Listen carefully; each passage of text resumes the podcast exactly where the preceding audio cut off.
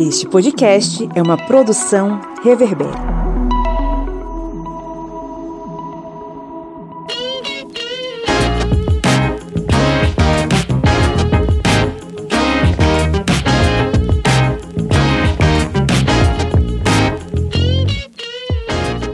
Ouvintes! Está entrando no ar mais uma vez o seu podcast sobre as ciências humanas, o podcast do historiante, esse programete que caminha com você pelo Vale da Aflição, que é viver no Brasil nesse contexto aí tão complexo de ascensão da extrema-direita que a gente anda combatendo recentemente, né?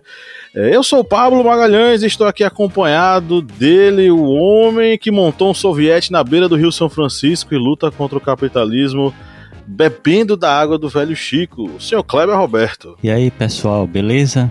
Bebendo água do São Francisco aqui nesse calorão aqui suave de boa e passando também para lembrar, viu, pessoal, que não esqueçam de nos dar cinco estrelas lá no seu aplicativo de podcasts.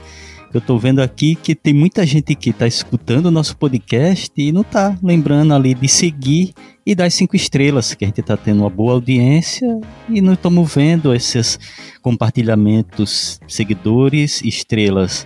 Vamos fazer o nosso céu aí. As estrelinhas não estão brilhando, né? É, vamos fazer o nosso céu aí estrelado e vamos dar cinco estrelas. Valeu. Nessa noite quente que faz 35 graus em Petrolina, né? Suave, de boa. Enfim, Deus me livre. Suave demais. E diretamente, você já ouviu aí o cara reclamar, né? O... E diretamente de Minas Gerais, nós temos ele, o homem que teve uma experiência de quase morte, sobreviveu e hoje está aqui com a gente para contar como foi. Senhor Felipe Monsanto. Bom dia, boa tarde, boa noite. Santana da Vargem nunca mais será a mesma depois da minha experiência de quase morte. Essa cidade ficou marcada na minha vida. Os Tudo termômetros bem, marcam quantos graus aí? Daqui de 28 para morte, deve estar tá mais ou menos. Não, mentira, tô olhando aqui. Tô olhando aqui 25 graus neste exato momento. Tá suave. Tá não. Nossa senhora, tá suave demais. Bom, e hoje nós temos na nossa bancada um convidado, né? Hoje a gente vai receber na nossa mesa o senhor Gustavo Longo. Oi, Gustavo. Olá, boa noite. Boa noite, Pablo. Boa noite, Felipe Kleber e toda a audiência do Historiante. É com grande honra que eu venho participar dessa mesa de debate. Sempre ouvi o, o podcast e, e, aprendi muito com todos aqui com essa discussão maravilhosa e agora estou fazendo parte também da bancada. Espero conseguir colaborar um pouco e trazer um pouco do meu ponto de vista aqui. Né? Gustavo, fala um pouquinho para o nosso ouvinte quem é o senhor na fila do pão. Eu sou uma pessoa que trabalha com tecnologia, estou aí no mundo de tecnologia há 20 anos. É, moro no interior de São Paulo, em Bauru, aqui também é uma terra muito quente. É, até vocês estavam falando da temperatura, eu estou olhando aqui, está fazendo 27 graus, com sensação térmica de 30. É, tem momentos aqui durante o dia também que bate um calor mais, mais intenso, né?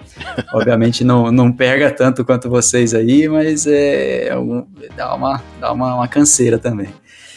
É, eu venho representando o pessoal do Zero Águia, né, do, do portal de notícias, e também tenho um canal que fala de curiosidades e bastidores de cinema. Né? Então, é, no Zero Águia eu faço postagens de relacionando filmes e é, mais voltado para o mundo de cinema, com foco em tentar trazer uma mensagem além daquela parte mais rasa do que o filme traz, mas tentando adentrar um pouco, fazendo alguma contextualização política, histórica, é, social e trazendo uma mensagem um pouco mais aprofundada do, de temas de filmes. Né? Então, essa é uma, uma dinâmica que a gente tem lá dentro do Zero Águia e a gente tem conseguido trazer alguns artigos interessantes e é, espero aqui também conseguir colaborar um pouco com o grupo e trazendo um pouco do, do meu ponto de vista. Né? É, eu tenho um outro projeto que até a gente estava debatendo aqui em off a respeito de regiões diferentes do país, né? Eu tenho um projeto com a minha esposa de passar 30 dias em cada capital do Brasil, em cada, em cada uma das capitais né, dos estados. Massa. E a gente tem viajado, fizemos o Centro-Oeste. Já passou pela semestre. Bahia? Ainda não. Nós vamos passar pela Bahia agora nesse próximo, nessa próxima rodada, na temporada 2, né? A gente vai começar a subir BH, vai Salvador e vai subindo toda a costa até chegar em Natal. Então a gente vai vai se deleitar aí com o Nordeste brasileiro nesse, nessa próxima temporada. Né? E nunca mais esquecerá, vou, estou lhe assegurando, viu? Sim, Vai encontrar sim, sim. muito lugar bonito aqui, cara. Ô, Gustavo, é, seja muito bem-vindo, tá? Inclusive, você que está nos ouvindo, você vai ter acesso ao último texto publicado pelo, pelo Gustavo lá no Zero Águia. O link vai estar na descrição. Seja muito bem-vindo e já deixa o convite para que você volte aqui quantas vezes você quiser, viu? Ah, sim, é só me convidar que eu tô vindo. Já está convidado. Bom, Maravilha. hoje a gente vai trocar uma ideia sobre ah, uma coisa que tá que veio veio povoando a cabeça do senhor Kleber Roberto, que nos sugeriu essa pauta, e hoje a gente vai falar sobre esse assunto que eu acho que é bastante interessante, principalmente sobre a discussão em relação ao- aos os trabalhadores dentro desse contexto, porque se fala muito da tecnologia, mas se fala tão pouco sobre ah, os braços, as mãos que manuseiam ou digitam os códigos, enfim. É, o tema de hoje é mundos, mundos do Trabalho 4.0, da digitalização à precarização. Antes de a gente entrar no nosso giro de notícias e no nosso conteúdo, vamos para alguns recadinhos. O primeiro recadinho de hoje é o seguinte: a editora Contexto mandou para a gente mais alguns exemplares de livros fantásticos, tá? É, Kleber Roberto tem um aí, eu vou pedir para ele falar dele. Eu vou falar o que está aqui nas minhas mãos. É o livro Vidas Machucadas, História Oral Aplicada, do Leandro C. Wright. O Leandro, ele é professor, ele é historiador, professor adjunto dos cursos de licenciatura e bacha- bacharelado em História da Faculdade de Ciências Humanas da Universidade Federal de Grande Dourados e é também professor da pós-graduação em História lá, tá? Então, esse livro, ele é faz parte de uma sequência de livros que ele já vem lançando, fruto das suas pesquisas, e que trata é, sobre questões ligadas à aplicação da história oral a partir da análise de cinco narrativas é, de variados momentos históricos, de variados personagens, de variados sujeitos aqui em nosso país. É um livro muito interessante enviado para a gente pela editora Contexto. Né? E aí, Clebão, você recebeu o que aí? Eu tenho aqui o livro do professor Florian Bieber, que é Nações e Nacionalismos. Esse livro ele é muito bom para entendermos atualmente esse cenário em que vemos surgir essa onda do ultranacionalismo. E esse livro ele traz essa visão geral sobre o surgimento das nações, o nacionalismo e os conflitos decorrentes de- das tensões provocadas aí pelo ultranacionalismo ao longo da história. É mu- muito interessante esse livro porque joga essa luz sobre a questão do nacionalismo que muitas pessoas acabam confundindo, confundindo aí patriotismo com nacionalismo, mas o nacionalismo, gente, é uma coisa muito mais complicada. E essa, digamos, dificuldade vai ter uma luz sobre ela através desse livro, que é um livro muito bom e um livro que vai elucidar muito para quem está estudando sobre essa formação das nações. Perfeito. Um abraço à editora Contexto, que mesmo em meio a uma tristeza que tivemos, que foi a perda do nosso perfil principal no Instagram, não soltou a nossa mão, tá? Então, muito obrigado por continuar acreditando em nosso trabalho. Felipe Bonsanto, é o seguinte, é hora de faturar, tá? Vamos lá. Pessoa que nos ouve há um bom tempo, curte a gente, é, essa pessoa pode nos ajudar, a- além de compartilhar o episódio e além de dar cinco estrelas pra gente, né? Com certeza, você que quer ajudar a gente ainda mais, além de dar cinco estrelas e compartilhar o nosso conteúdo com seus amigos e nas redes sociais, você pode ouvir a gente no Orelo. O Orelo é um aplicativo de podcasts, de, de conteúdo que você pode baixar para o, seu, para o seu celular e só de dar o clique no nosso episódio você já está nos apoiando. E além disso, você pode se tornar apoiador também pelo Orelo e ter acesso a conteúdos exclusivos produzidos só para apoiadores nossos. Isso mesmo. E concorre ao sorteio mensal de livros. Esses livros que a gente acabou de mencionar Exatamente. Podem ser seus, né? É isso aí. Beleza, então vamos para o nosso giro de notícias. Simbora.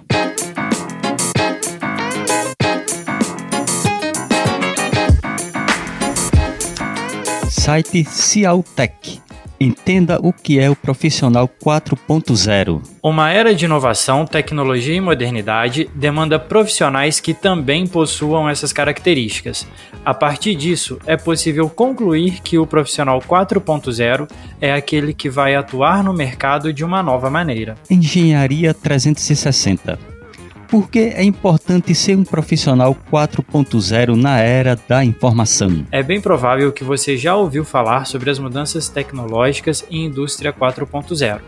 Com o mercado em constante transformação, os profissionais precisam acompanhar essas mudanças e também se adaptar a elas. É daí que surge o profissional 4.0. Exame sete habilidades profissionais que o mercado de trabalho busca. Se até 2020 se dava pouca atenção para a saúde mental preservada, a resiliência e a capacidade de se autogerenciar hoje é quase imprescindível para os recrutadores seguir o processo seletivo de um candidato que demonstra fragilidade em uma dessas características. Esse cenário se formou principalmente com as crises dos últimos anos e todos os seus desdobramentos, que fez com que o trabalho assumisse um papel diferente na vida das pessoas. A partir daí, as empresas precisaram se adaptar às mudanças da força de trabalho, transformação, aliás, ainda em curso. Agência Brasil. Inteligência artificial e o impacto nos empregos e profissões. Um dos temas de maior preocupação nas discussões sobre inteligência artificial, IA, são os impactos que a tecnologia pode ter nas atividades profissionais. Pesquisas apontam para previsões e tendências diversas, desde as que indicam riscos de substituições de muitos postos de trabalho, a outras que defendem um efeito positivo com a criação de novas ocupações. Em meio às divergências, ganha força o consenso de que, se para o bem ou para o mal, a IA mudará parte das profissões como as conhecemos e demandará a requalificação dos trabalhadores. E o último aqui, que isso aqui é, é malandragem, só pode ser. Mas Correio Brasiliense Fim de diploma para exercício de profissões gera polêmica. Proposta polêmica apresentada pelo deputado mineiro Tiago Mitraldi no último dia de trabalho da Câmara, em 2022, segue gerando polêmica e acirrando debates. O projeto de lei do parlamentar, ex-candidato a vice-presidente na chapa do Partido Novo, prevê o fim da exigência de diploma para dezenas de profissões, como engenheiro, fonoaudiólogo, fisioterapeuta, oceanógrafo, químico e médico veterinário, e também para ocupações que nunca exigiram graduação no mercado, como manicure e pedicure. Além disso, ele defende o fim de exame da ordem da OAB, o projeto elenca 106 profissões, até mesmo as que nunca exigiram formação acadêmica, como depilador, manicure e pedicure. Pablo, é com você, antes que eu comece a xingar aqui de estresse. Bom, vamos agora para o nosso editorial.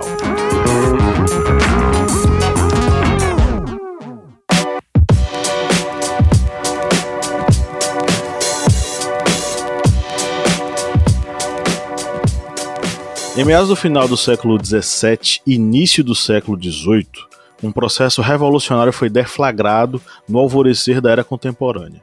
Uma série de invenções na Grã-Bretanha envolvendo o desenvolvimento de motores a vapor proporcionou uma agilidade tal na produção de bens que toda uma cadeia produtiva se transformaria dali em diante. Seria a Revolução Industrial, a primeira de uma série de revoluções que levaria a reboque relações de trabalho, comportamento de consumo, visões de mundo e o próprio sistema econômico mundial. Após décadas e séculos, as etapas tecnológicas da revolução apresentaram diferentes mecanismos de inovação, automação e agilidade na produção fabril. Os motores a vapor que citei antes foram a mola mestra para o desenvolvimento dos teares autômatos, fundamentais para o desenvolvimento da indústria de roupas. Na segunda revolução industrial, os trens movidos a vapor resultante da queima do carvão reduziram drasticamente o tempo de deslocamento de pessoas e produtos. Vamos lembrar aí o lendário Expresso do Oriente, que conectava Europa e Oriente Próximo por meio de trilhos em 75 horas de viagem, algo absurdamente rápido em padrões do século XIX. Hoje há o que chamamos de Indústria 4.0, ou Quarta Revolução Industrial, uma expressão que engloba algumas tecnologias para automação e troca de dados que utiliza conceitos de sistemas ciberfísicos, internet das coisas e computação em nuvem. O foco da quarta revolução industrial é a melhoria da eficiência e produtividade dos processos. Ao fim e ao cabo, o princípio desses processos revolucionários é incessantemente produtividade e lucratividade. A pergunta que fica é a seguinte: e os braços que programam, montam, operam e executam? O que é feito dessas pessoas? Novamente, se há exemplos exitosos das etapas tecnológicas, há os exemplos pouco mencionados do cotidiano dos trabalhadores dentro desse processo. Emile Zola escreveu talvez o registro mais importante do dia a dia dos trabalhadores nas fábricas do século XIX, em meio à Revolução Industrial. Em Germinal, há passagens que mostram desde a precarização do processo produtivo à substituição das mãos humanas pelas máquinas autômatas, sem esquecer, claro, dos momentos em que patrões reduzem ao máximo o salário dos seus operários em busca de lucro maior. Mas eu quero pincelar um momento específico. Preparando-se para o banho, uma família operária da indústria do carvão se organiza para banhar na única bacia existente na casa, lá no livro do Emile Zola. Um a um por vez, os membros da família entram e se lavam na mesma água, sobrando aos últimos o líquido mais sujo possível. E você pode até pensar que esse tipo de cena só seria possível nesse passado tão tão distante, mas basta olhar ao redor e ver a realidade bem crua. Caminhando pela rua, um dia desse, quase esbarrei no entregador de aplicativo de delivery que, de skate, seguia seu rumo para a próxima entrega. Se um dia as máquinas a vapor substituíram as mãos na linha de montagem, hoje a inteligência artificial promete substituir mentes criativas em empresas ao redor do mundo. A pergunta que eu deixo para vocês é a seguinte: seremos nós os próximos desempregados da indústria 4.0 ou o conto de fadas da meritocracia nos salvará desse destino?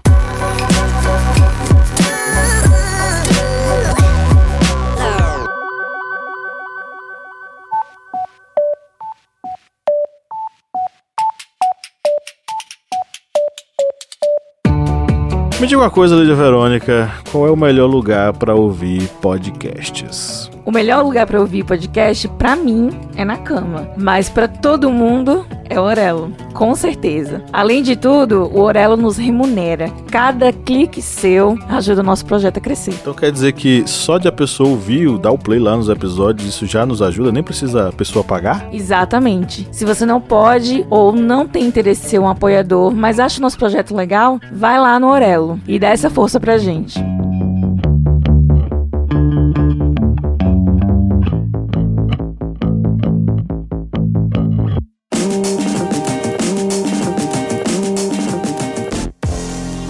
É, então, a gente tem esse ponto de vista, né, de que é, vindo, tudo que, que vem de inteligência artificial, de algoritmos mais, mais eficazes, é, é, em teoria, no conto de fadas, deveria é, ajudar a humanidade, né, mas sabemos que é, muito provavelmente vai vir mais para estrangular os meios, estrangular as, as margens, né, e essa questão de se levar em consideração que a meritocracia deveria favorecer aquele profissional que é, vai estar mais dedicado, vai ter múltiplas é, habilidades, vai conseguir lidar emocionalmente com as coisas, poderia se garantir que, que tecnologia vai ajudar a vida dele, né? mas muitas vezes o que vai acontecer é mais tecnologia, mais é, facilidades, inteligências artificiais vão, vão acabar ma causando mais pressões e hoje já, já vivemos um, uma, digamos, uma epidemia, entre aspas, de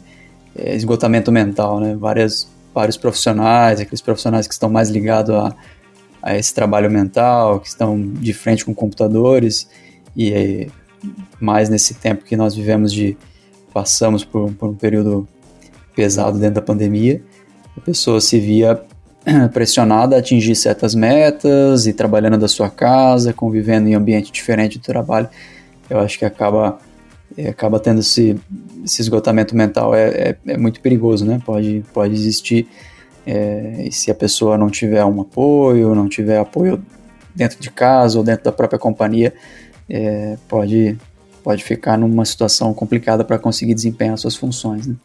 Então eu entendo assim, eu, eu como uma pessoa que está do lado de tecnologia, é, eu sempre fui um entusiasta de, de novas coisas, né? De, é, de algoritmos, de inteligências artificiais, aquilo que poderia, é, pensando mais no mundo utópico, facilitar a vida das pessoas, mas também entendo que existe o outro lado da moeda, que é, coisas que vêm para otimizar trabalho, não vai liberar horas para o trabalhador descansar, mas sim vai fazer mais pressão para que ele continue buscando outras metas e é aquela velha expressão que ouvimos um tempo atrás, né, de que se atingir a meta, você dobra a meta, né? Então, é, é, é interessante se pensar nesse ponto, né? É, continuando até na linha do que o Gustavo está falando, eu acho que ele trouxe um ponto que é muito interessante sobre é, o universo da tecnologia, né? Quem trabalha muito nessa área, quem trabalha muito com, com, com, é, com programação e coisas assim.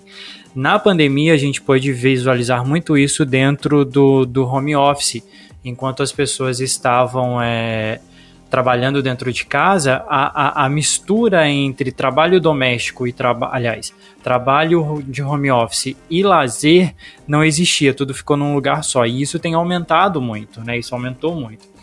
Embora a gente perceba que algumas empresas de tecnologia tenham espaços de lazer, tentam promover um, um ambiente de um, ambi um ambiente descontraído, um ambiente com alguns benefícios, esses benefícios, essa entre muitas aspas, né, esses benefícios, essa bonificação, esses espaços de lazer, essa, essa, essa coisa divertida, ela tem um preço.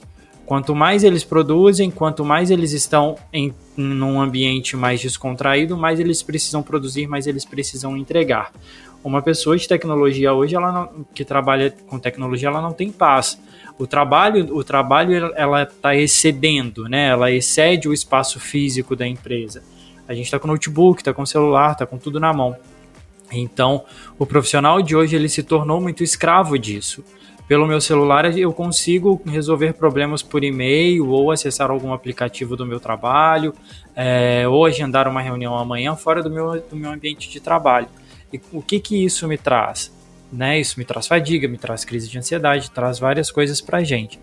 Então eu acho que o universo do trabalho, ele do meio de trabalho, ele mudou muito de alguns anos para trás, de alguns anos para cá, e foi muito potencializado na, na pandemia, da pandemia desses últimos três anos para cá. É, quando é, Pablo falou sobre essa questão de sermos substituídos, é, uma coisa que vem em mente sempre é a questão da digamos das exigências que o mercado de trabalho está fazendo atualmente para os empregados. E essas exigências que fazem parte, por exemplo, do Profissional 4.0, como a gente fez aqui na pesquisa, encontrou em vários sites, tipo o site da Celtec, que fala sobre uma das competências, a competência emocional, é, criatividade, flexibilidade, domínio das inovações tecnológicas, agilidade, é, qualidade na execução das atividades, técnica, ou seja, vários é, pontos em que uma pessoa vai ter, quer queira, quer não, dificuldade em abordar todas elas.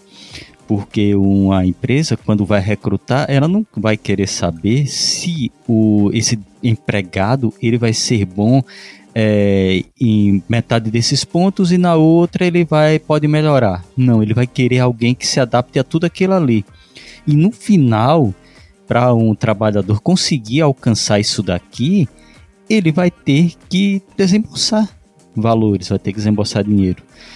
A gente vive numa sociedade em que essa competência emocional, é, essa questão de trabalhar em grupo, vamos ser sinceros, está cada vez se tornando mais uma fachada. As pessoas estão levando muito para o lado da explosão emocional, como a gente está vendo é, diariamente nos noticiários, pessoas que brigam na rua, brigam em aviões por nada, por momentos que poderiam estar conversando ali e resolvendo os problemas, mas acabam partindo para as vias de fato. Ou seja, estou trazendo aqui um exemplo de um dos, dessas situações em que para se formar esse profissional 4.0, ele vai ter que ser uma pessoa que vai ter que investir nele. E muitas pessoas que estão aí desempregadas não têm condições nem de digamos, comprar roupa para ir para entrevista. Imagine conseguir é, a alcançar todos esses pontos aqui que foram citados. É cada vez mais difícil para um trabalhador conseguir se inserir nesse mercado de trabalho atual. E outro ponto que eu achei até interessante no editorial de Pablo, que ele falou sobre entregador de skate. É, Pablo, gente aí não se preocupe não, viu, que entregador de bike, de skate, de moto, Uber Eats, isso aí tudo vai sumir, viu, gente? Vai ser tudo trocado aí, mais cedo ou mais tarde, por dronezinhos. O entregador a pé, o entregador a pé, correndo. É, isso aí vai, vai deixar de existir. Vai ser tudo ali, uma pessoa, é, um grupo ali, meia dúzia de pessoas coordenando vários drones. Isso aí não vai demorar não. Infelizmente, digamos, mais essa é, preca esse trabalho precarizado vai deixar de existir também. Eu vi uma postagem a respeito disso um dia desse, é, que é muito interessante. Tinha a foto de um, moto, de um motoboy, provavelmente numa, aliás, numa cidade grande, provavelmente São Paulo, é, e tinha uma frase na, naquela caixa, baú, né, que vem ali atrás da moto, escrito assim: O seu conforto é meu inferno. então eu acho que isso explica. Meu Deus do e, céu. Cara, isso bateu. Bateu pesado, cara. Porque nervoso, você, se a gente parar. É, se a gente parar pra pensar. É, o, quanto, o quanto isso é, é, complicado e o quanto isso prejudica a pessoa, né? O que, o que o capitalismo está fazendo, o que essa evolução, esse, essa, essa, essa evolução social que a gente tem tido, aonde ela vai levar e o que ela vai, qual o preço que ela vai cobrar, né, para essa para essa melhoria para alguns, para poucos. É porque também né? muita gente acha que. Fale, Cleber. Não, Fale. não, é exatamente esse ponto que muita. que eu acho que era que. Até pontos que você ia falar, que muita gente acredita que esse trabalho, essa precarização do trabalho, acaba sendo benéfica por criar vagas de emprego. Mas isso daí acaba sendo um serviço em que vai destruir esse trabalhador, ele nunca vai conseguir se inserir em uma vaga de trabalho é, com remuneração melhor, porque como a gente viu, e estão, vamos discutir isso, estamos discutindo o trabalhador ele vai ter que ter várias formações, vai ter que ser um, um trabalhador que se atualize. E se esse trabalhador de manhã vende bolo de pote, de tarde é Uber e de noite é entregador de, de iFood? Como é que ele, como é que ele vai conseguir um tempo ali para estudar? Para se adaptar a esse novo mercado de trabalho? É um novo que se assemelha ao velho, né? Porque o é. que no início do século XX houve todo aquele debate sobre a redução do tempo de trabalho das pessoas. É, tanto a, a, a, extinção do trabalho infantil quanto a redução da jornada de trabalho. A jornada de trabalho era de 16 a 18 horas diárias. E a discussão em torno Uma disso. só empresa, né? isso. E em relação a, a essa carga horária, a, a discussão era a seguinte: se o indivíduo não tem tempo para se para descansar, para se regenerar, para ficar bem com a família, a sua produtividade cairia. Então o argumento era de que se a jornada de trabalho fosse reduzida para 12 horas diárias ou 8 horas, e foi essa a versão que ganhou, 8 horas diárias de trabalho, que é o que a gente tem até hoje na Convenção Internacional do Trabalho, 8 horas diárias de trabalho seriam ideais para que esse indivíduo pudesse retornar para casa, descansar, se alimentar, estudar e tal. A gente sabe que não, isso não existe. Mas teoricamente, de 8 para 16 é uma redução de 50% né, da jornada de trabalho. E meio que a gente traz um novo fazendo algo extremamente velho, que foi a gente encher, na verdade a gente não, os grandes detentores do capital e dos meios de produção encherem os trabalhadores de trabalho a ponto de eles é, colapsarem, né? O que aconteceu recentemente com o Twitter, não sei se vocês pegaram a história do Twitter, né? O Elon Musk demitiu uma, um bocado de gente, vocês viram, né? Sim, sim. Sim. Os, os trabalhadores que foram desempregados foram demitidos, eles alegaram. Por que, que eles, eles saíram? Porque o Elon Musk estava cobrando um tipo de trabalho fora, totalmente fora dos padrões humanos. Ele queria algo muito, muito a mais do que eles poderiam entregar. Ele queria uma, uma jornada de trabalho muito, muito maior do que aquele pessoal pudesse é, é, executar, né? Então, de certo modo, a gente volta para o início do, do, do século XX. A, toda a discussão sobre o tempo de trabalho. Quanto mais tempo de trabalho, mais produtividade, ou quanto menos tempo de trabalho, é, mais produtividade. Eu tava vendo aqui essas, essas habilidades lá da revista Exame, que eles colocaram, né? O, as habilidades para o profissional 4.0. Eles colocaram aqui conhecimento em tecnologias, aprendizado contínuo, comunicação interpessoal, visão abrangente e estratégica, inteligência emocional, capacidade analítica, automotivação e, por último, o mundo está evoluindo e o mercado de trabalho também. Assim, é, seis dessas oito são habilidades de um X-Men. E mais, é, eu não consigo ver os nossos alunos do ensino público aqui, não. Primeiro, porque lhes é, é, lhes é roubada parte da sua formação com esse novo ensino médio, que dizem que veio revolucionar, mas simplesmente precarizam o currículo desses alunos do ensino médio público. E outra, eles não têm as mesmas chances que os, os outros é, indivíduos das classes médias, das escolas particulares têm, é, devido ao seu capital, tanto cultural quanto é, monetário. Então, já, só isso aqui e outra coisa. Eu acho muito engraçado essa coisa do. Cadê? A inteligência emocional e automotivação.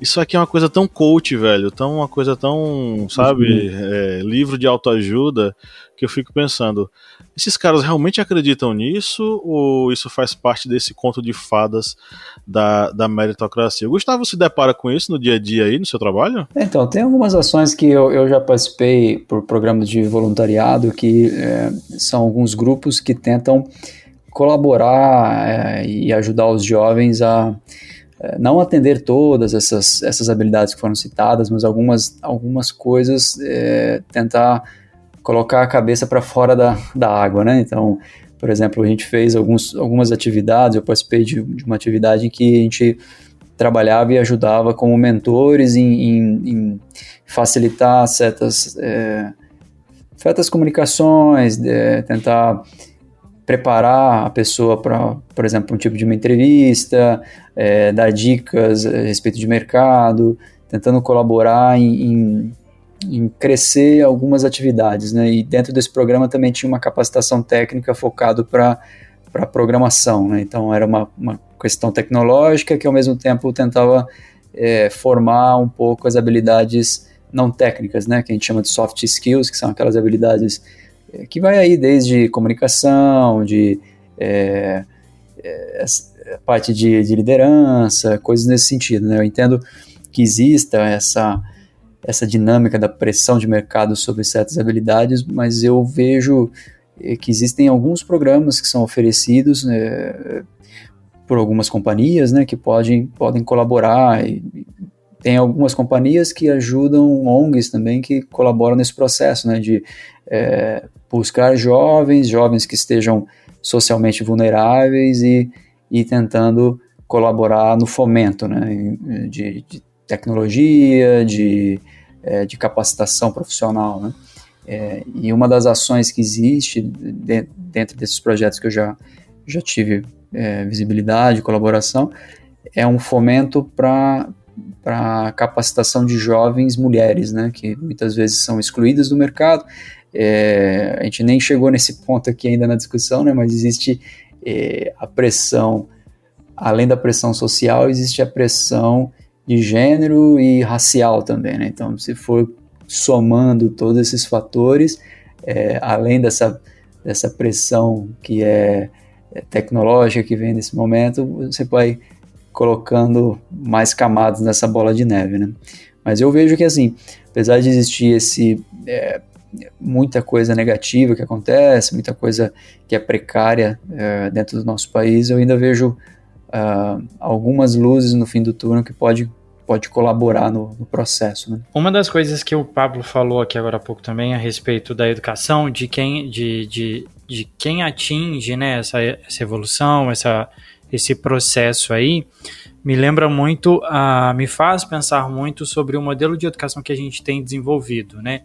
Igual a gente leu aqui na, na, na, nas manchetes a respeito da matéria que fala sobre o projeto lá do neoliberal, aonde ele quer derrubar vários tipos de diploma, a, a educação tem caminhado para uma, para uma formatação de trabalho onde a pessoa ela consiga se captar, se capacitar de uma maneira rápida enquanto trabalha.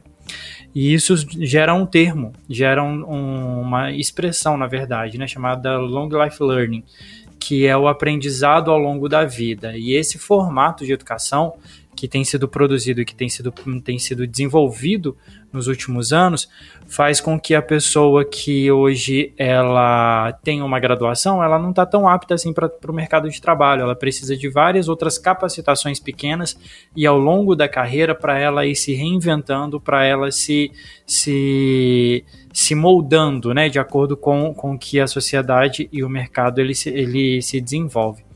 Se a gente parar para pensar um pouco, há 40 anos atrás, quando na década de 80, década de 70, quando os nossos pais estavam adentrando o mercado de trabalho, ter uma graduação era o ápice. Era a realização de uma família, era um sonho assim quase inalcançável para as classes mais baixas. Hoje é mais acessível, mas hoje a graduação ela não é tudo, né? E é muito resultado do modelo de mercado, do modelo de sociedade que a gente tem. É interessante esse ponto de mencionar essa é, educação continuada, né? Eu vejo que é, nesse mundo que nós vivemos hoje, que é, a empresa, o seu momento de trabalho, o seu momento de lazer, momento é, social com seus amigos acaba ficando muito interconectado por conta dessas redes, né? Desse seu papel social que existe, né? Então eu vejo que é, muito talvez é, dentro dessa, dessa gama de conteúdos que existem, que muitas vezes uma camada de jovens ficam voltados para algo um consumo muito muito superficial e muito ágil, né, de conteúdos que muitas vezes não são relevantes. Ao mesmo tempo, a gente tem vozes que ainda se levantam, que é que a gente pode citar, por exemplo, Historiante, e, e outros canais que podem trazer conteúdo que seja relevante para a discussão e, e essa o que nós temos hoje de, de, comunicação através de internet, através dessa comunicação mais ágil, também permite é, ecoar, obviamente, coisas ruins, mas também coisas boas que, que as pessoas podem absorver, aproveitar e conseguir ir crescendo, né? Claramente, é, uma pessoa sozinha não, não vai conseguir se guiar totalmente dentro, dentro desses mundos virtuais, mas a partir do momento que existam é, pessoas que possam dar conselhos, né, esse conceito do mentor é algo que, que a gente debate bastante dentro da empresa que eu trabalho e, e que pode colaborar na de a pessoa encontrar é, nortes, né, e, e conseguir ir se desenvolvendo e conseguindo atingir objetivos. E acho que com isso a, a pessoa consegue é, aquilo que estava se debatendo sobre automotivação, né? Então acho que é, a automotivação é uma coisa curiosa de se pensar que a, a pessoa se motiva a partir do momento que ela consegue enxergar, definir, por exemplo, objetivos e metas e ela conseguir enxergar que algumas coisas ela vai alcançando, que ela vai é, crescendo na vida, socialmente, dentro dos seus relacionamentos, dentro da sua profissão e, e vai entendendo como vitórias, né? Então acho que é, a motivação vem a partir desse ponto, né? E, e a tecnologia, é, eu penso que é assim, né? Eu, eu vivi o mundo pré-internet, né? Então eu, é, eu era adolescente na época, mas é, as coisas eram muito mais difíceis de se alcançar, né? Hoje eu vejo que o mundo com a tecnologia, com a internet, nesse momento que a gente está discutindo esse, essa revolução 4.0, que vem um, um momento que a, a internet, esses meios já são consolidados, né? Eu imagino que que isso possa, é, ao mesmo tempo, traz coisas ruins, mas também pode trazer coisas boas e é, algumas coisas gratuitas que a gente pode encontrar pela internet, né? Um mundo tão vasto, é, dá para é possível. Eu tenho uma visão otimista que é possível ir, ir, crescendo, né? Mesmo com muita coisa que vai jogando contra. Né? Eu concordo contigo. O que eu queria ressalvar é o seguinte: é, eu acho que existem elementos que são necessários para esse desenvolvimento é, pessoal dentro desse novo mercado de trabalho. A questão é a seguinte: se essa transformação ela não for estrutural de base, eu acredito que as, as desigualdades elas vão ser reproduzidas da sociedade para dentro do acesso à tecnologia. Vou dar um exemplo. É, recentemente foi aprovado o oferecimento de aulas de robótica no ensino médio brasileiro. E é fantástico, né? Robótica, pô, os meninos vão, vão ficar loucos, cara, vamos. Vai ter uma linguagem totalmente diferente, uma coisa nova. Esses alunos vão, vão acostumados a ficar lá no marasmo, vão ter uma coisa diferente para fazer. A questão é a seguinte: os, os tais kits de robótica eles foram fornecidos para instituições de ensino que sequer tinham é, conexão com a internet ou sequer tinham energia elétrica infelizmente isso existe. No estado em que eu sou professor, Alagoas, foi o maior número de kits de robótica. Lá em Alagoas, existem escolas, seja municipais, as estaduais têm uma estrutura melhor, mas existem escolas que sequer têm água tratada para os alunos é, beberem. E muitas delas, esses nossos alunos, eles vão para para merendar, para ter o lanche deles. Não estou dizendo que eles não, não se interessam por estudar, mas é porque para muitos desses alunos do ensino público, o, a merenda na escola é a única refeição diária que eles têm. Se não tem a refeição lá na escola, eles não vão comer. Eu já, já, enquanto professor, já tive acesso a essas pessoas, a esses alunos que infelizmente têm essa realidade. Então, se essa transformação que a gente fala, que a gente está discutindo aqui, por isso que eu acho absurdo a revista Exame colocar é, metas de desenvolvimento que são extremamente inalcançáveis para parte da população. É, se, a se, a, se, essa transformação não for estrutural, se a gente não mexer nas estruturas desse processo, o acesso a essa tecnologia ele vai ser extremamente desigual e o desenvolvimento da, profissional dessas pessoas será absurdamente desigual, que é o que a gente tem hoje, sabe? Os projetos eles são fundamentais, necessários. Você mencionou aí alguns projetos que ajudam jovens a encontrar seu norte, né? Isso é fundamental. Mas enquanto eles não se tornarem basilar, ou seja, enquanto eles não forem utilizados é, de forma abrangente, em larga escala, para transformar essa base desigual que a gente tem, a gente ainda vai falar sobre um profissional 4.0. A gente vai estar vai tá aqui falando sobre um profissional 5.0 já. E alguns desses, dessas pessoas vão estar tá sendo profissionais 2.0, porque assim o mercado as quer. Porque ele se alimenta de pessoas que excluídas aceitam qualquer coisa, sabe?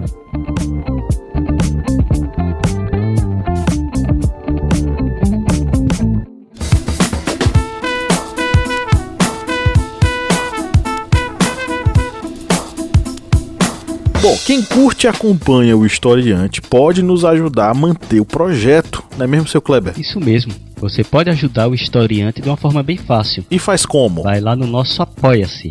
O link é apoia.se barra historiante. E além de estar contribuindo com o portal Historiante, você também vai ter uma série de vantagens, como fazer parte do nosso grupo secreto no Facebook, fazer parte também do sorteio mensal de livros. Olha só quantas vantagens para você e tudo isso a partir, olha só, de quatro reais, que não dá nem para pagar meio litro de gasolina nesse ano agora de 2020. 2022. É tão pouco para você, mas é muito aqui para o historiante. Vá lá no nosso Apoia-se e contribua. É isso aí, o link está na descrição desse episódio.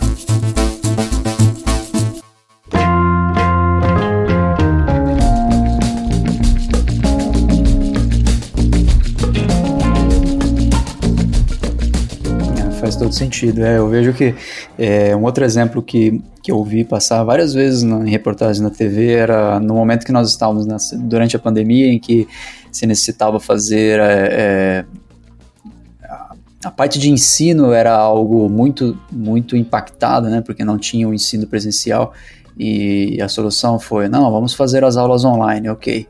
Então, a partir do ensino público, tinha muitas situações em que as famílias não tinham condições de, de manter a, o acesso, não tinham acesso à internet.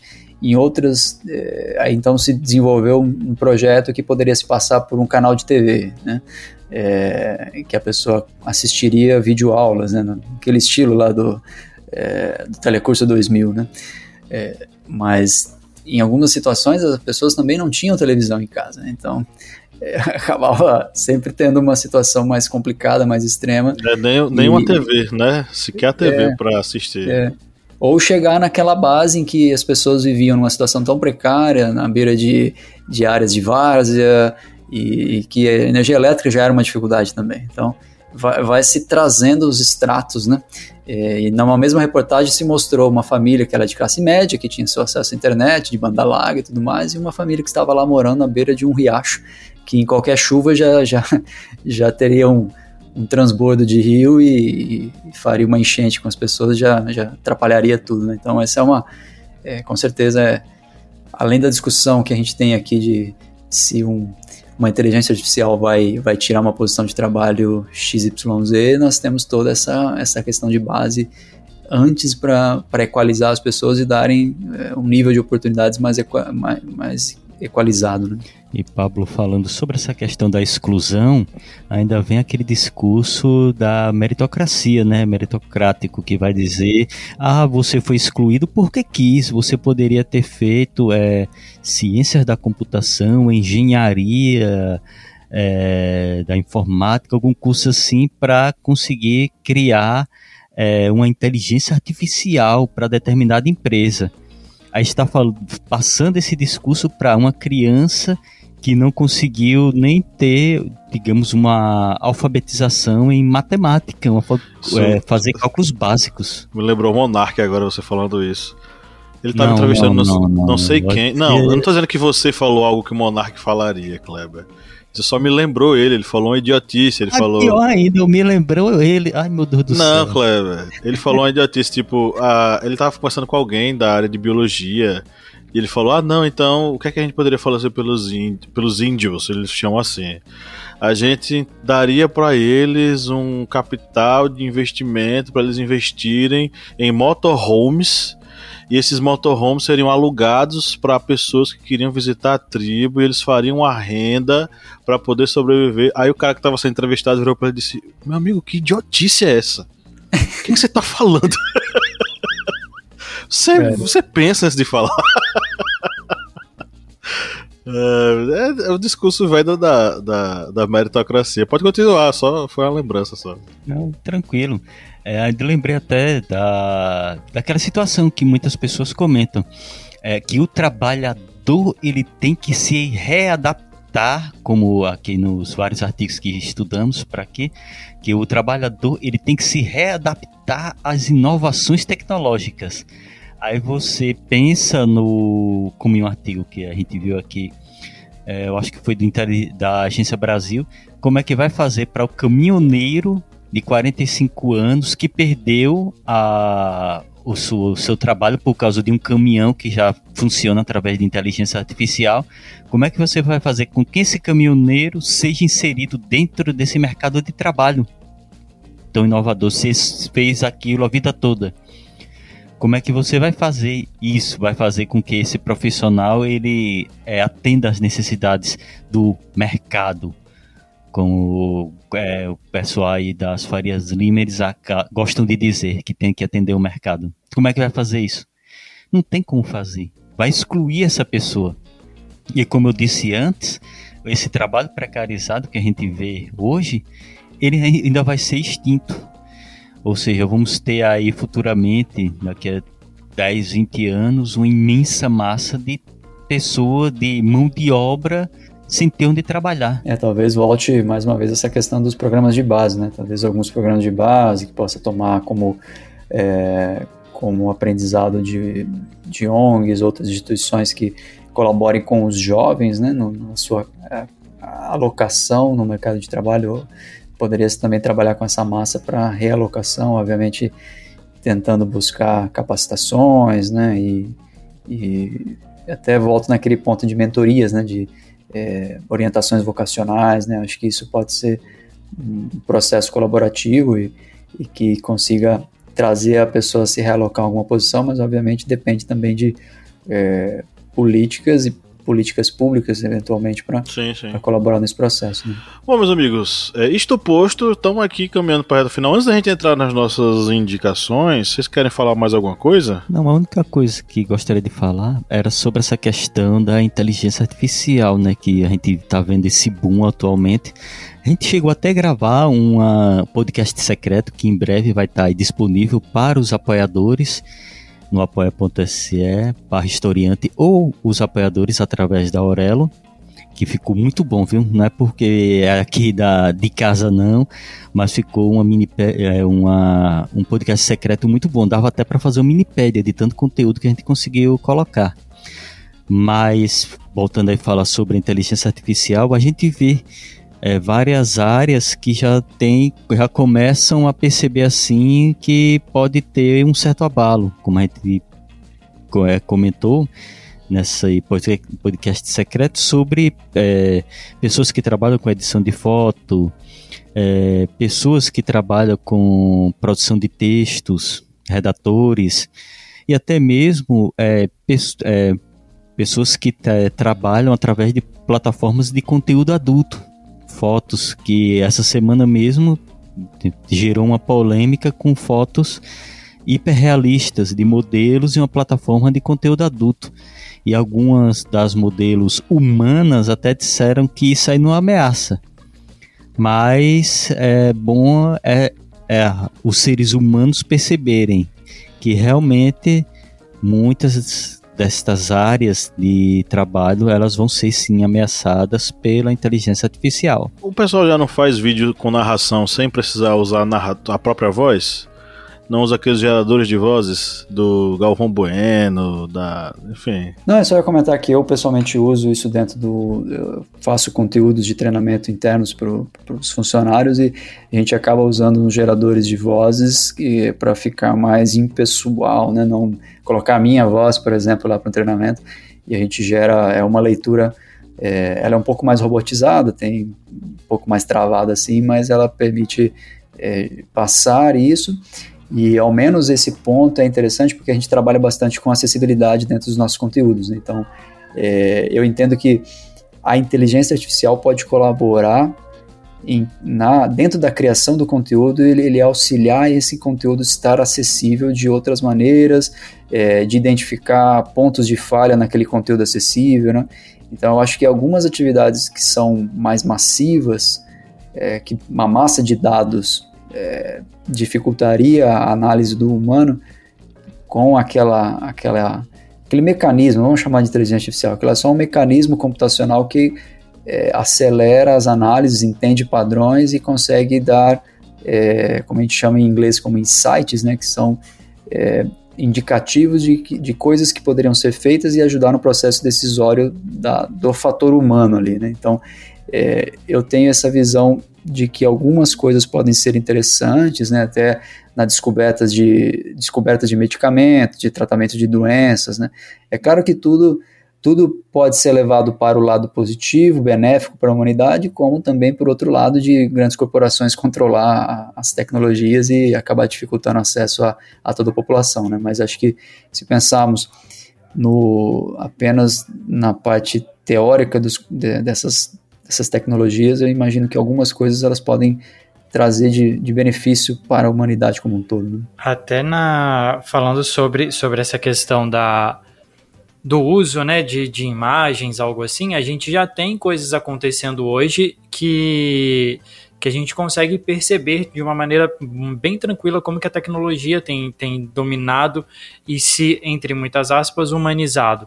Hoje, na área da educação, a gente tem alguns robôs que conseguem mensurar os pontos através de avaliações e leituras de, de dados, né?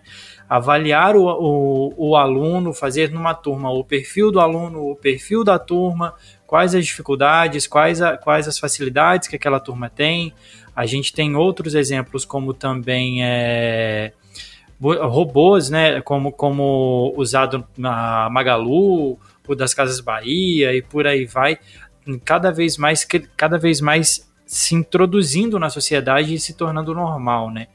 Uma das principais fake news que aconteceram aqui, inclusive na, na região onde eu moro, no final do ano passado, durante o período das eleições, foi a circulação de um vídeo onde eles usaram inteligência artificial para simular o, o presidente Lula falando algo tipo que ele que ele que ele assumindo que ele tinha roubado, algo assim, e rodou um vídeo aqui de, até descobrirem, né, que olha, era fake, era falso, a inteligência artificial, tudo é complicado. Então assim, tem seus benefícios, como, como identificar dificuldades em turmas, na escola, algo assim, mas como também tem seus malefícios. Tem essa discussão, tá me lembrando aqui uma coisa que quando eu dava aula no curso de comunicação aqui da, da faculdade em Juazeiro, é, eu gostava de utilizar um texto de um filósofo chamado Pierre Levy. Para ele, a tecnologia, e ele colocava é, como um todo, a tecnologia desde o processo da, da, da de fazer fogo à inteligência artificial. A tecnologia é um farmacon, ele usa o termo grego, né, farmacon, porque farmacon ele tanto pode significar veneno quanto pode significar remédio. Então, é, vocês estão levantando aí os prós e contras, né? Acho que realmente, como Pierre Levy diria, o, a tecnologia é um farmacon. E eu, eu, gosto do Gustavo porque ele, ele faz um contrapeso com a gente, porque nós somos os arautos do, do apocalipse e Gustavo está trazendo uma visão positivada do, do, negócio. Sim, sim, eu tenho um pouco desse, desse viés, eu gosto de tentar olhar o lado positivo das coisas. Obviamente, eu estou aberto a ouvir os contrapontos, né? Entendo completamente que existe, como você mencionou, o farmacon agora, que pode ser o veneno ou a salvação, né? É, vou dar um exemplo aqui que é interessante um, é um exemplo do capitalismo, daquela pessoa que já foi a mais rica do mundo, né, e que passou muitos anos aí, que é o Bill Gates, é, sendo sempre aquele exemplo de, de profissional ou, é, ou, negociante ali que sempre tentava forçar mais, né, sempre ter mais lucros e foi angariando uma fortuna enorme. E, eu acho que faz uns 20 e poucos anos que ele criou uma fundação, né, a Fundação Melinda, Melinda Gates, é, e, e, tem vários projetos que são bem interessantes, eu até acompanho alguns podcasts dele, algumas coisas, e, e ele tem projetos que colaboram e ajudam e, e, e fala sobre é, a questão da, do aquecimento climático, já teve um estudo bem profundo sobre isso, sobre é, pandemias, endemias na África, né, é, formas de colaborar com é, com problemas globais, né? Então é interessante esse ponto também, né? Uma pessoa que foi sempre um exemplo, passou por muitos anos como sendo esse exemplo mais negativo do, do capitalismo e depois eu acho que foi tentar devolver um pouco para a sociedade do, dos valores que ele foi angariando, né, e tentar é, trabalhar em projetos que, que colaborem com as pessoas, né, com o social como um todo.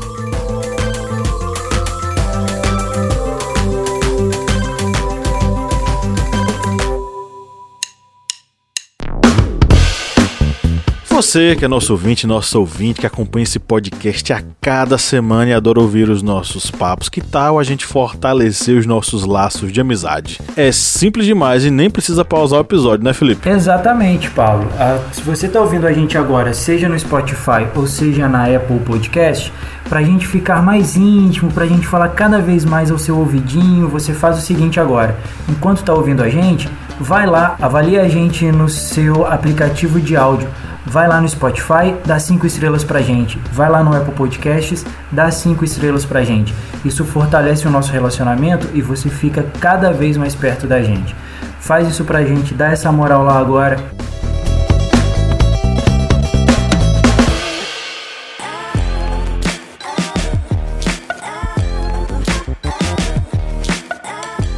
Ouvintes, chegamos nessa, na nossa área das indicações, que é essa curadoria gostosa de séries, filmes, livros, conteúdos que a gente está assistindo, ouvindo e tal. E gostaria de sugerir para vocês, né? Uma curadoria especial para você que, vocês que nos ouvem e é um oferecimento aos nossos queridos e queridas apoiadores e apoiadoras que nos ajudam a manter o projeto vivo apesar de todos os pesares e dificuldades que é esse mundo bonito da produção de conteúdo para a internet, né, Felipe Monsanto? Exatamente. A gente agradece imensamente a cada um dos apoiadores, a cada um de vocês que nos ajudam todo mês com uma quantia simples, uma quantia pouca, mas que para a gente é muito e ajuda muito no nosso trabalho. É, a gente falou do Orelo no começo do programa, do episódio, e eu vou fazer a dedicação para uma das um dos nossos apoiadores que vem do Orelo, que é a Helena de Freitas Rocha e Silva. Helena, muito obrigado. As indicações hoje estão dedicadas para você e eu vou dedicar também para mais duas pessoas. Para o nosso querido Arley Barros. Abraço, Arley. Quanto tempo a gente não se fala? E também para Jamile Padoim para mais uma nossa apoiadora. Então as indicações de hoje é dedicada a vocês, a Helena, ao Arley e a Jamile. Perfeito. E você que gostaria de nos apoiar, aproveita agora aí. Tem o um link na descrição do episódio, mas não faz, não custa nada reforçar, né? Vá no apoia.se barra historiante.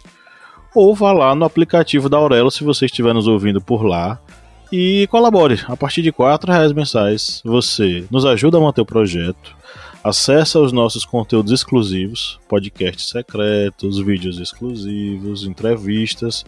Além disso, né, você ainda vai ter acesso a minicursos especiais. Por exemplo, é, essa, essa semana a gente abriu para os nossos apoiadores o nosso curso. É... Eita, fugiu da memória aqui. Ditadura Militar, os anos de chumbo no Brasil. Então, os nossos apoiadores vão ter acesso a todas as aulas desse mini curso e ainda vão ter direito a certificado, colaborando com apenas R$ reais mensais. Então, aproveite, vá lá, dê, deposite esse, essa gorjeta na nossa caixinha e nos ajude a manter o projeto vivo. Bom, vamos para as nossas indicações. É, Gustavo, o que, é que você gostaria de sugerir para a gente? Bom, é, recentemente eu tenho lido um livro, é, como eu gosto dessa questão do mundo do cinema, falo de curiosidades, eu tenho lido um livro que é o Guia Geek de Cinema, que ele tem 30 filmes de ficção científica, né? Então eu vou trazer alguns filmes aqui que são um pouco mais antigos, mas acho que pode até colaborar nessa temática que nós estamos falando aqui de evolução tecnológica, né? É, tem um filme que é o Robocop, que foi feito em 87 e também em 2014, o de 87 ele foi dirigido pelo Paul Verhoeven, que é um diretor holandês, e ele é conhecido por, por umas montagens diferentes, né, principalmente ali na década de 80. É, e esse Robocop de 87, ele é uma crítica, né, uma, tem toda uma ultraviolência da vingança lá do Robocop, do policial que, é, que foi brutalmente assassinado, né, mas também faz um plano de fundo da decadência da indústria automobilística, de uma... É, de uma visão de uma cidade que ficou à mercê é, dessa, dessa divisão social e que companhias tinham uma cobiça empresarial enorme e ao mesmo tempo é, se trazia soluções mágicas através da tecnologia que seriam os, os policiais robóticos. Né? Então essa é uma, uma crítica bem interessante e pesada e que em 2014 foi feita uma releitura é, junto com a direção do diretor brasileiro José Padilha, e, e que teve um, uma atualização tecnológica, né, ali dentro do viés do filme, foi feita algumas discussões filosóficas também, uh, tanto da concepção da pessoa como uma pessoa, né, e, e, a relação dela com partes não humanas, né, que aí lá ele tinha pedaços que eram de um robô, né, e, e até que ponto ele manteria a sua consciência humana ou não, né, então esse, esse filme Robocop, apesar de é, o, a, a partir do segundo, terceiro filme aqui, toda aquela aquela sequência, aquela série ali ter sido um pouco deturpada e acabou ficando o conceito foi caindo por terra, né? Mas eu eu indico o primeiro Robocop e até essa releitura, releitura de 2014 que traz umas visões interessantes a respeito dessa integração de tecnologia com humanos, né? A música, eu tenho uma música do Frank Sinatra que é o Fly Me to the Moon, que faz parte da trilha sonora do, do Robocop 2014. Uh, e uma outra música que eu gosto bastante, que aí não, não tem correlação direta com os filmes, né, que é a Cotidiano do Chico Buarque. Perfeito. Eu ia, eu ia sugerir Cotidiano hoje, ó. Por pouco. Olha, por casou. Quase. eu vou fazer as minhas também, emendar aqui. É, primeiro, leiam, assistam o Germinal do Emílio Zola. Pode ser o livro, vocês podem, ter, podem ler o livro, podem assistir o filme, lá, aquele clássico com Gerard Depardieu, ou assistam a série que está disponível no Globoplay. Germinal é um registro fu fundamental e fantástico sobre a questão dos trabalhadores na Revolução Industrial, mas que também fala muito sobre hoje, tá? Nós precisamos lembrar que, por mais que a gente tem acesso a, a conhecimento, a, a, ferramentas tecnológicas e a todo um processo outro de formação que no século XIX não existia, continuamos tendo a precarização desses trabalhadores de uma forma absurda e tremenda. É, Outro documentário, eu vou sugerir aqui, estou me preparando para quando o carnaval chegar. Esse documentário dirigido pelo Marcelo Gomes é fantástico. Os meus amigos já assistiram, estou me preparando para, para quando o carnaval chegar. Ainda não. Não, não, ainda não. Ainda não. Eu acho que tem no YouTube. E é o seguinte: qual é a história? A história se passa em uma cidade pernambucana chamada Toritama, que é responsável pela produção de boa parte das, das peças de roupa jeans no Brasil inteiro. É, Toritama é o, é o epicentro da produção de jeans que alimenta praticamente todo o Brasil. E em Toritama, cada casa se transformou numa mini fábrica Cada pessoa se transformou num potencial produtor de jeans e todos eles passam o ano inteiro trabalhando para juntar dinheiro para quando o carnaval chegar, eles viajarem e curtirem. Porque até lá eles trabalham de domingo a domingo, praticamente 24 horas por dia, dormindo nos ateliês sobre os jeans em, em, em fabricação. E pasmem, eles acreditam que são é, donos do seu próprio negócio, que eles são uh, por assim dizer, capitalistas, tá? E não passam de e não passam de operários sendo explorados. É interessante esse ponto de vista, né? A pessoa às vezes ela tem uma falsa sensação de que tá, tem o controle sobre uma situação. Né? Mas quando, pois quando é. tá dentro de uma, de uma teia maior que tem uma, praticamente uma marionete que alguém tá manipulando. Justamente. É, é um documentário fantástico. Ele é engraçado quando tem que ser, ele é triste quando tem que ser e ele é um registro é, cru da realidade de parte dos trabalhadores da área de confecções em nosso país. Né? Para nossa playlist, vou de Cidadão de Zé Ramalho, um clássico. Na verdade, são dois clássicos que eu tenho aqui. Um é um clássico aceito pelo grande público, Cidadão de Zé Ramalho, o outro é um clássico não tão, não tão conhecido pelo grande público, que é a música. É, cadê? Música de trabalho do Legião Urbana. É do último CD que eles lançaram. É, a Tempestade. É um CD pouco ouvido pelo pessoal, enfim. E aí fica a sugestão porque ele fala um pouquinho sobre. É como se fosse um trabalhador, um operário falando um pouquinho para sua esposa o que é o trabalho, né? Enfim. E aí, meus amigos, quem continua aí girando a roda da Revolução Industrial? Eu vou fazer as minhas indicações aqui já de uma vez. É... Eu já indiquei essa série aqui, aliás, é uma minissérie, na verdade. Já indiquei ela aqui antes, mas na, na, quando a gente estava estudando, eu lembrei muito do contexto que ela traz, que é Years and Years. É uma produção da BBC Londrina. É, aliás, é a BBC inglesa, inglesa que ela tem parceria com a HBO Max. Conta a história de uma família num período de 10 anos e o que o mercado e a, evolu a evolução social faz nessa família. Eles falam sobre a precarização do emprego, fala sobre a, a economia liberal, fala sobre processo migratório, fala sobre desenvolvimento tecnológico. Então, assim, traz muitos assuntos que são muito pertinentes e, e relembram muito a gente tudo o que a gente conversou um pouco aqui hoje uh, sobre as questões de trabalho.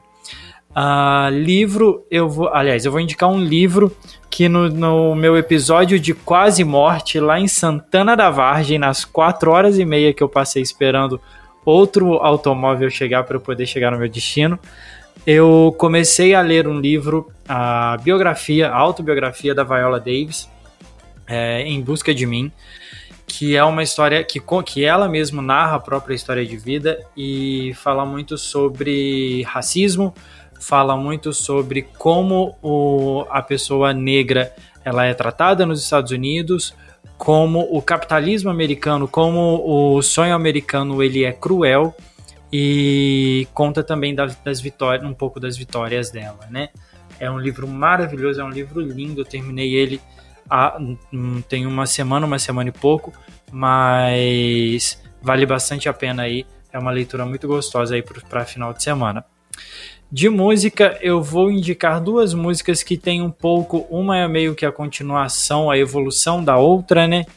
É, vou indicar Zé Ramalho também, Admirável Gado Novo, que ele faz uma, né, traz uma crítica bem importante a respeito do trabalho, a respeito da, da população, é, da massa de trabalho, né?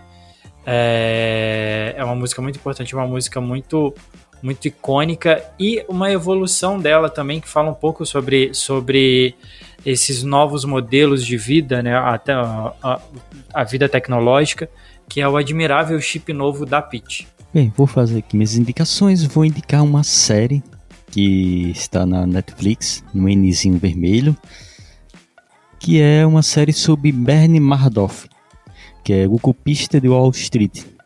Que, para quem não sabe, Bernie Madoff, ele foi o responsável pela maior pirâmide financeira é, da história. É, esse documentário é do cineasta Joel Berlinger e fala um pouco sobre a ascensão desse investidor, do Bernie, até a sua queda. E nessa queda ele deu um golpe que gira em torno dos 64 bilhões de dólares e traz toda a questão da do como ele fazia esse golpe, toda, digamos, a, a visão que o mercado tinha dele como um grande investidor, como homem de negócios, é, e até pessoas é, de renomadas de Hollywood, grandes empresários investiam milhões na, é, com ele. Iam desde pessoas que tinham milhões para investir com ele, como pessoas é, trabalhadores simples que tinham ali seu pouco dinheiro e também repassavam para ele, porque não tinham essa ideia de que ele tinha uma pirâmide financeira, que pirâmides sempre aparecem com ganhos gigantescos, ganhos de 60, 100% de rendimento é, em dois meses, três meses. Ele não tinha um rendimento baixo por ano, girando ali em torno de 10%, 12%, e isso iludia as pessoas, porque dava noção de que era algo sério, um rendimento baixo, normal, de mercado, mas na verdade era uma pirâmide financeira. Ele é, é, alimentava os investidores com novos investidores que entravam. Mas aí eu não vou contar mais como teve a queda dele, porque senão aí acaba já contou Você já contou o filme todo, Kleber. Nada, isso aí não é nem 1% do rolo Ô, dele. bicho. É só o começo. É só o começo, é só o começo da pirâmide. Mas São lá, cinco primeiros minutos. Que é uma série muito boa para vocês entenderem como trabalha esse esquema aí de investidores. E dá até para entender o que está acontecendo um pouquinho aqui no mercado brasileiro aí com certas empresas que estão aí quase a Você falou agora o mercado ficou nervoso, viu? O mercado ficou nervoso, o mercado ficou nervoso. E como músicas, vou indicar uma música que eu acho que é a primeira vez que eu é, vou indicar aqui uma música, é, digamos, clássica, que é a música Carmina Burana, que é o trecho Ó Fortuna, que muita gente confunde, né? Pensando que Carmina Burana é a autora, o autor. Não, o autor dessa música, que é baseado em um poema medieval, é o compositor Karl Orff. E ele baseou é, a cantata Carmina Burana em textos de religiosos medievais que estavam desgostosos com a igreja, com a corrupção no clero, com a avareza, e ele criou a, é, toda a cantata. E um dos trechos é o trecho A Fortuna, que é o trecho assim mais conhecido. E essa essa é, essa música que eu estou indicando tem execução da London Philharmonic, Philharmonic que eu acho que é uma das melhores execuções que ela tem. E para é, adiantar aqui, o Fortuna ela vai falar exatamente da questão da fortuna, da avareza, da roda da fortuna, que é volátil. Um dia você está em cima, você é o poderoso, e outro dia você, por ela ser volátil, você está lá embaixo. Você está ali na decadência. E a outra música que eu vou indicar é Enter Sandman, do Metallica, que é uma música baseada num conto, num, conto folclórico é, europeu, que o Sandman ele vai colocar nos olhos das crianças para eles terem bons sonhos durante a noite. Só que o Metallica né, deu sua pitada de heavy metal e Sandman, ao invés de dar bons sonhos para as crianças, acaba levando, dando pesadelos. E estão aí minhas duas indicações. Bom, chegamos ao final da nossa gravação. Gustavo, muito obrigado pela sua presença e pela sua paciência conosco aqui, viu? Muito obrigado pela recepção, fico muito contente em em fazer parte desse debate e conseguir trazer, é, como dissemos aí, né, trazer algumas visões positivas das coisas, mas obviamente sempre estando aberto a, a, a ouvir a opini as opiniões distintas e absorver também esses conhecimentos que com certeza eu vou levar muita coisa para minha vivência aqui do dia a dia. Cleber, Felipe, é isso aí, né? Mais um episódio para conta. Mais um. Abemos bora. episódio. Abemos episódio, depois de uma, de uma longa e tenebrosa noite de quarta-feira, né? Bastante conturbada. O pessoal acho que ficou pensando que a gente grava no meio da praça, no sol quente, que a gente tava só falando de calor. Não, gente, a gente grava entre 8 e 9 horas da noite, e cada um no seu escritório, quarto, estúdio. E é porque tá quente mesmo. Já diria o filósofo Bola de Fogo: o calor tá de matar. essa daí você não tá indicando, não, né? Oi.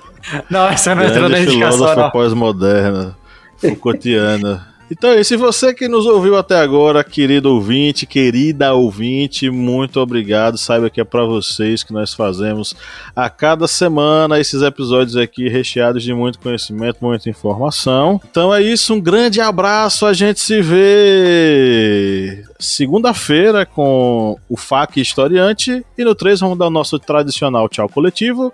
Um, dois, três. Tchau! tchau.